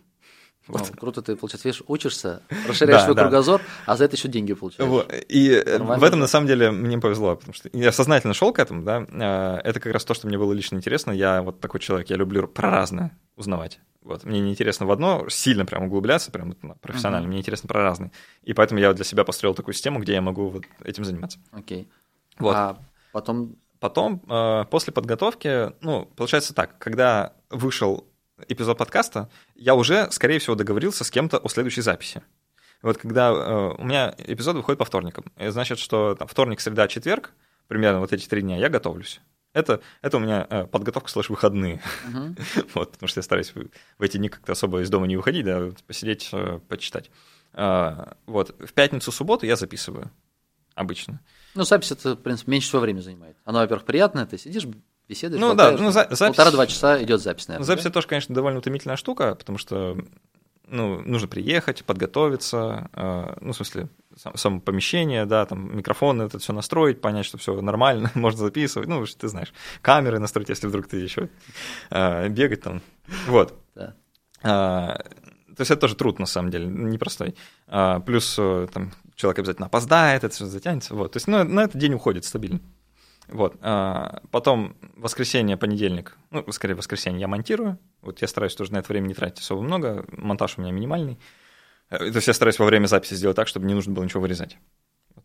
Примерно такая цель. А, в понедельник я это выкладываю на Патреоне, во вторник везде. Вот, вот и цикл весь. Ну, я думаю, те, кто начинает, ну, те, кто э, первый путь проходит, как сказать, обучаются, то есть они все равно вначале столкнутся с тем, что больше времени уходит. Ну, вот я, опять же, по своему опыту. Первые выпуски у меня там 2-3 дня уходил на монтаж, ну, да, и еще да, 2-3 дня да. на то, чтобы записать 2 минуты о том, чтобы про гостя рассказать. Потом это все быстрее, быстрее, быстрее, ты уже опыт набираешь, и уже, опять же, как ты правильно сказал, ты ведешь подкаст так, чтобы потом как можно меньше редактировать. Только технические какие-то заминки, если сейчас вдруг кто-то начнет дверью, свер... дрелью сверлить, я потом этот кусочек вырежу, например. Да, да, вот у меня в студию ворвались э, соседи по эм, месту, где мы арендуем, да, по бизнес-центру, а, чайник попросить во время записи.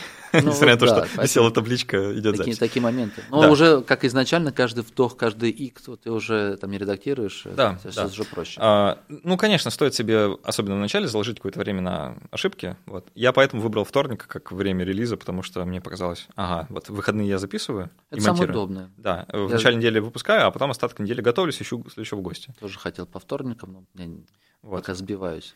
А, Вот, это другой важный момент, что важно выдерживать именно ритм. Нужно в него войти, его почувствовать и в нем оставаться, потому что для подкастов очень важна регулярность. Регулярность. Да. Если ты нерегулярно выпускаешь подкасты, то ты что-то делаешь неправильно. А, Это важно именно с точки зрения формирования у- постоянных слушателей Мгм. привычки. Да? Они же привыкли слушать, когда им Каждый, удобно. каждый вторник новая серия. Да. Да. А, И люди, которые вот на мой подкаст подписаны, они знают, что вот во вторник я там, допустим, э, не знаю, в обед иду в спортзал, да, Ну или, да. или вечером иду в спортзал, я точно знаю, что я зайду в телефон, там новый выпуск лежит. Вот, и моя обязанность, как создателя, да, не подвести человека в этот момент, э, чтобы у него был новый контент, когда он ему нужен. И, а если вы выпускаете нерегулярно, там, э, в этот раз выпустили вот на этой неделе, Это- потом я две недели не было, потом еще три недели у вас Пока. перерыв, потом вы вышли в творческий отпуск, потом выпустили два эпизода подряд, а потом опять не было. Вот, Про то- меня рассказываешь. А, серьезно? Творческий опыт у меня полгода может. Ну вот, э, то это, это, конечно, э, убивает аудиторию, то есть интерес пропадает, люди про это забывают, э, формируют новые привычки, заполняют свою рутину чем-то другим, и уже, Слушаю твой подкаст вместо моего. а, наверное, уже никогда не возвращаются. Вот, э, поэтому важно именно выдерживать темп и ритм. И выбрать такой темп, э, во-первых, который вы способны выдержать изначально, а а потом не сбиваться и держать его. Вот я уже полтора года держу. Красавчик. А, Один раз только не выпустил эпизод, это был 1 января. Вот. Я решил, что, ну, наверное, утром... Такой, скажите, такой эпизод лучше не выпускать. Я решил утром 1 января, наверное, люди обойдутся без А, подкаста. Да. Как ты гостей находишь? А, Ну, это, это смесь э, разных каналов, ну, как правило, через знакомых. То есть, э, так как я э, в Ну, научно ты же тему, сначала ты тему находишь, вот это же каждый раз темы, я про- про- про- пролистал, там совершенно, ну, в разнобой, так посмотреть темы. Да. То есть нашел тему, а потом уже ищешь кандидата, который может... По-разному. Как правило, я от гостя пляшу. То есть вот есть интересный человек, да, и я тему подбираю под него, Мгм. например. А, Это более частый случай. Иногда бывает, что я знаю, что я хотел бы поговорить про какую-то тему, я ищу гостя, который со мной про нее поговорит. Вот это другой момент. А, Ну, а гостей еще вот, вот как. Просто так как я в этой среде научно-популярной вообще в России довольно хорошо вращаюсь, я людей знаю, я знаю, кому написать в случае чего, много знакомств.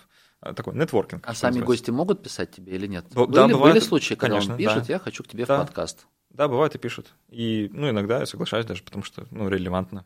Вот. Мгм. Ну, иногда пишут ерунду всякую, тогда не соглашаюсь. Я понял. Вот. А, так ищу. То есть просто пишу по знакомым. И, э, Еще очень классный лайфхак. Можно человека, который к вам пришел записываться, а, если ему понравилось то, что происходит, он говорит, ой, мне так понравилось, можно я к вам приду еще раз? Можно ему спросить, э, сказать, во-первых, да, конечно, а во-вторых, сказать, э, а может, вы знаете кого-нибудь еще, кто хочет в таком формате с нами поговорить? И, как правило, люди сразу кучу советов дают, а вот напишите этому, напишите этому, напишите вот тому, хотите я за вас замолвил словечко перед вот этим. Вот, бывает так. Окей. Контент, э, контент со- сформировали, публикации есть, все есть. Дальше продвигать. Первые слушатели. Каким О. образом ты собираешься продвигать или продвигал? Как ты А. собрал эту аудиторию? Ну вот, возвращаясь опять э, к началу, да, у меня было общество скептиков, был паблик ВКонтакте, и была э, потенциальная аудитория старого подкаста, подкастов даже, на, на схожую тему, которую нужно было вовлечь в новый подкаст. И это то, что я делал вначале. Я э, именно там продвигался, через паблик, через вот старый канал. Вот. э, Плюс с самого начала я старался звать людей, у которых уже есть своя аудитория. Э, Это очень классный способ для подкастеров, которые в формате интервью что-то делают. Ты зовешь человека, который известен, у которого есть своя аудитория, да, и ты за счет его аудитории расширяешь свою. То есть, э, ну, вот я, допустим, звал вот своих друзей вначале, да, там, э, у одного свой блог, у- проект, у другой там канал в Телеграме очень крупный. Э, И так как мы с ними дружим, да, то, в общем-то, они с радостью делятся э, вот тем, что получилось, потому что им тоже понравилось, э, делятся у себя. Вот и таким образом первые слушатели набираются. Вот. А потом... Вот у меня, честно, нет каких-то секретов про продвижение. Я не знаю, честно, как продвигать подкасты, потому что у меня такая нишевая история, да, она не для всех. Э, Сложно сказать, как ее продвигать вообще. Ну, какие-то, может быть, ты просто говоришь, в конце ставьте лайки и делитесь. А, ну, Ну, то есть какие-то как, инструменты, Ну чем да. ты пользуешься, чтобы аудитория росла. Ну вот я одно время э, активно говорил, «Лю- люди, оставляйте отзывы в iTunes, это важно. Оставляли? Оставляли, да. Э, Ну, до сих пор оставляют, просто уже не так активно, потому что я, наверное, про это не говорю. Свою больше. категорию, в своей категории какое место ты д- дал? Слушай, я не знаю, честно. я- смотрел? Ну, пример там. В Ну, первые десятки или в первые сотни? Бывало, э, когда мы выходили в общем, в общем зачете в первую десятку, вот, и даже когда у нас промо было, мы даже в топе были по российскому сегменту, э, вообще среди всех подкастов. Но э, это как быстро кончилось, когда промо закончилось. Вот, и сейчас не знаю, может, в своей категории мы в десятку, наверное, входим, может, место седьмое. Но я не уверен, давно не проверял, потому что, как я Мне уже письма говорил- сервис, если не ошибаюсь, Chartable, как-то так называется. А, да. Э, Там просто свой по- подкаст добавляешь, он все время мониторит тебя по основным там А, вот это Казахстан, вот, Украина, э, все остальное, а мне каждую неделю присылает. И напоминает мне, что я так смотрю, уже меня давно не было. То есть там сначала начинаешь публиковать, 2-3 выпуска делаешь, ну, раз в неделю, ты поднимаешься, мой подкаст там до 10 до 8 места поднимается а, в категории бизнес, а потом до сотого улетает. Я так думаю, пора, пора опять за работу. Понятно. Та же Ну, самая да. история про регулярность, Ну да. которую я пытаюсь победить. Скоро, скоро, скоро. Ну вот, то есть э, каких-то особых тайн, секретов, наверное, нет. Э, Да, если про iTunes подумать стоит, и можно в конце людям говорить, действительно, оставьте отзыв, почему нет? Это и хороший способ повзаимодействовать с аудиторией, понять, что им нравится, не нравится, да, как-то услышать их. А, Потому что в подкастах есть беда, да, что слышно в одну сторону только. Вот, а, с одной стороны. С другой стороны, поможет в продвижении. А, Плюс сейчас российский iTunes, он немножко так зашевелился, там какие-то люди появились, которые этим занимаются. Можно написать прям в iTunes. Мгм. а, А ты не знаешь, как попасть тут в этот, э, как это называется, про фичерить, да? Ну, почему, не А, знаю, знаю. Как? А, ну, нужно написать людям, которые Всё. российским а, сегментом iTunes заведуют, и сказать, хочу Хочу. фичеринг. Да. Деньги стоят или нет? Нет, нет, бесплатно. Бесплатно? Конечно. Вот, дашь контакты? А, Слушай, э, ну, я, ты мне напомни, я, конечно, пришлю. Ну, это просто имейл, э, человек, э, который вот этим занимается. Вот. Ну, естественно, все на английском, потому что они не русскоязычные, да, это все там, переписка такая странная, вот. Но мне они сами написали, потому что они тогда еще только вот на- начали этим заниматься, они просто написали, не, не знаю, они многим подкастам на российском да, написали, хотите фичеринг? Вот. Я еще долго тянул, не, не, не отвечал ему, потом ответил, а еще не поздно. Мгм. Вот, и прислал им все, что нужно. Вот. а, Ну, я думаю, можно написать, и они заявки рассматривают. Вот, там по заявкам. Окей, ясненько. Вот. Не, ну в целом изначально а, сфера подкастов, вот я как столкнулся, я, я вижу, что очень сложно продвигать. То есть инструментов доступных, ну, вот, которые- я пробовал много разных. Вот тот же самый, например, а, там ВКонтакте, А, ну, деньги тратишь таргет, на таргетинг. Ты просто сливаешь деньги, например, там 5 тысяч у тебя ушло, 500 человек подписалось, может быть, в паблик, а 10 Ну, послушало. Ну, в паблик, ты пи- пиаришь А, да. свой паблик, я там не помню, там 10 рублей за подписчика, это нормальная цена. Может, дешевле. Я сейчас могу цифры путать, но я к тому, что на количество прослушиваний это особо сильно а, не, ну, не влияет, потому что ты деньги Да. тратишь на широкую аудиторию, а у тебя там среди широкой аудитории должны быть люди, которым интересен вообще подкастинг как формат, это уже от столечко. А среди этой аудитории узкой те, которые Которым твоя тема да, интересна. Поэтому такой способ, ну, не рабочий. Соответственно, вот какие Мне кажется, фишечки используются. самая рабочая история, вообще, как подкасты, про- как люди узнают про подкасты. Вот ты как узнаешь? Про чужие. Да. Я, понимаешь, я их не слушаю. А, Вот ну- У меня нет времени, к сожалению. Вот я Ага. сейчас пойду в спортзал, Дилер не употребляет. Знаю, знакомая история. Но э, я, я слушаю, я стараюсь, по крайней мере, потому что мне нужно э, быть в курсе, да, что происходит. Потому что я, я стараюсь быть погруженным. все еще есть силы в это вовлекаться. И время. Да не остается время. Все вот Да. так вот. А я, я много времени в дороге провожу, и поэтому слушаю. Вот. э, по- э, как, как сказать-то? Про подкасты я узнаю вот как. Есть два способа. Э, Первый способ э, не, не особо значимый. Я просто захожу в какое-нибудь подкаст-приложение и смотрю всякие топы. Ну, я изучаю, конечно. Ты Вот. смотришь, Ну, кто да, смотри, о, типа, о. Кто это такой? Обложка прикольная, о, это Пару название выпусков интересное. послушать, да. Да, бывает, бывает такое. Э, Но это редко. Самое частое, как я начинаю слушать новый подкаст, мне кто-то про него рассказывает. Мгм. Кто-то его советует. Э, Кто-то мне говорит, послушай такой-то подкаст, мне он так нравится. Я такой, окей, и забываю об этом. Потом мне другой человек говорит, послушай, вот, и называет тот же самый подкаст, мне он так нравится. Я такой, а, мне про это уже говорили. И слушаю этот подкаст. А, то есть, когда вот мне люди постоянно про какой-то подкаст говорят, я понимаю, что его пора вот уже послушать. Послушай уже. И, и все. И это, наверное, единственная рабочая история пока для подкастов в плане продвижения. То есть это сарафан на радио. Люди рассказывают друг другу про то, что им нравится. Э, Ребята, вы услышали, да? да, Расскажите. Посоветуйте своим друзьям, если вам понравился мой подкаст, то его, кстати. Либо Сашин подкаст, Крит Мышь, тоже Вообще- рекомендуете. Все подкасты, которые вам нравятся, обязательно рассказывайте про них своим Но друзьям. Больше всего про мой и про Сашин. Да, прожужжите все уши своим родственникам, друзьям, Понял. знакомым, да, пока они вас не начнут, значит, отгонять Но тряпками. если возвращаться ну, к теме для подкастинга, по, по подкастингу для подкастера, то есть именно инструментов продвижения так много. По сути, только вот Да. пытаться а, брать интервью, приглашать в гости людей с аудиторией, либо самому навязываться кому-то в гости, чтобы с тобой побеседовали. То есть Да, быть о, интересным человеком. А, э, Это тоже неплохой вариант, Или да, ходить, ходить в гости. сфере. Э, Это тоже рабочая история вполне. Особенно если э, подкасты по смежной тематике, да, и вы понимаете, что есть пересечение по аудитории, то это тоже может привнести и туда, и туда да, а, аудиторию. Вот. Ну, это тоже, ну, это ва- важно понимать, что это не там не в разы повысит прослушиваемость, да, там Не в десятки, разы, но ну, я говорю, здесь сотни. изначально аудитория, она, которая стала тебя слушать, она стала тебе лояльна. Да. Она тебе прощает то, что ты там месяц-два не публикуешь контент, понимаешь? Вот прощает. И я сейчас так подумал, в- что в принципе, наверное, пересекается. Вот, допустим, ты музыкант, как тебе продвигаться? У тебя нет инструмента, не можешь там купить таргетированную рекламу или в Яндекс.Директе порекламировать себя как музыканта. Ты ходишь и на разные, не знаю, где-то в кафешке там поиграл, где-то а, кому-то на концерт договорился. Ну, я имею в виду вот эти сложные пути по продвижению, и люди тебя узнают, и потом могут тебя рекомендовать. И, возможно, вот какая-то некая параллель а, у подкаста, ты когда ведешь свою передачу, ты даешь свой контент, и чтобы тебе его продвигать, ну, какие-то такие же схожие инструменты. То есть это не так, что заплатил деньги в рекламное агентство, занес, они там везде все на всех форумах, везде все распиарили, расписали, и у тебя потом там шоколадная история, ты Знаешь, миллион на подкасте. Мне кажется, вот какая э, штука с подкастами в России, по крайней мере, сейчас. Так как тема все еще такая нишевая, людей все еще мало, это не массовая история, если вы сделаете очень крутой подкаст, вот классный контент, вот просто Мгм. сделайте классный контент, вам не нужно, не нужно даже думать про то, как его продвигать. Люди сами про все расскажут, всем. Сам А, да, думаешь? контент, Сам контент, сам контент сам себя. всё сделает, да, кон- ну, один на миллион, то есть это не Слушай, история, которая... Смотри, конкуренции-то нет, Ага. рынок не занятый, да, нет, нет какого-то, э, ну, скажем так, э, они появляются, но их все еще мало. Вот прям реально Ну, крутых мало, подкастов, да, согласен. в которые, мало. про которые просто хочется взять за грудки первого встречного и сказать, ты что, не слушал до сих пор, иди слушай быстрее, это ж так круто. Э, Вот таких мало. Если вы такое сделаете, ну, не нужно вам думать про продвижение, про продвижение, он сам выстрелит. Вот сам просто. Э, Я, честно скажу, я про продвижение вот, контента я особо не думал, когда до сих пор даже. Я, я стараюсь просто делать так, чтобы было интересно мне. Я точно знаю, что если мне интересно, то это интересно людям, которые как я, э, которые вот слушают подкаст.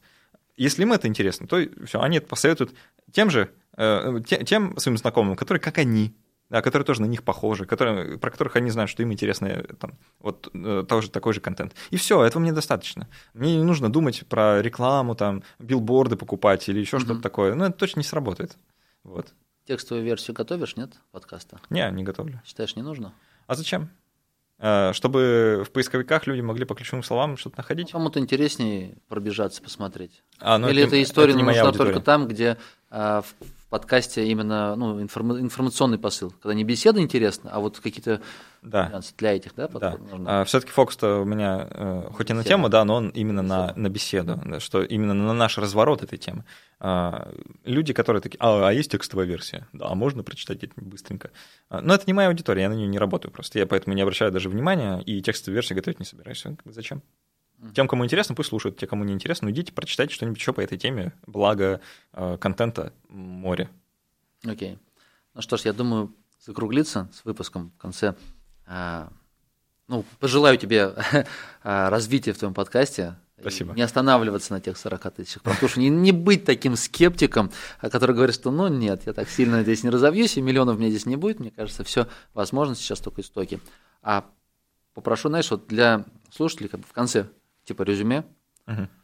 Вот есть ребята, уверен, которые хотели бы стать подкастером, им интересно было бы делиться опытом, но что-то их останавливает.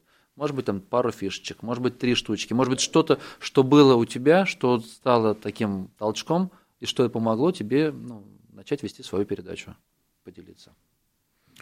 О, слушай, ну прям, это даже не, не то чтобы резюме, а, сложно сказать. В общем, ребят, если вы правда хотите делать подкаст, и вам интересно само медиа, и вы этим горите, а, то перестаньте а, делать идеально, вот перестаньте там страдать перфекционизмом и думать, что вы должны сделать супер-мега хорошо, прежде чем куда-то это выпускать. Просто сделайте как-нибудь. Главное начать. Начните, пусть это будет плохо, пусть это будет там э, с ужасной записью на диктофон в телефоне.